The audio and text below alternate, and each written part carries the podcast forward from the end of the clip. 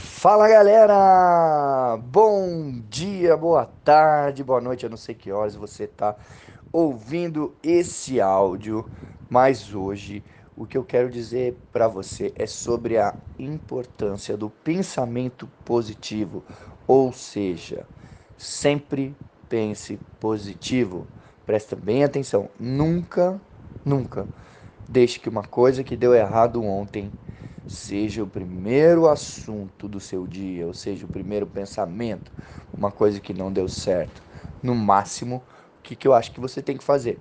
Procurar os recursos que você tem à sua volta e pensar uma maneira de resolver isso, mas não ficar lá reclamando, ó dias, ó céus, e pensar positivo sempre, tá bom?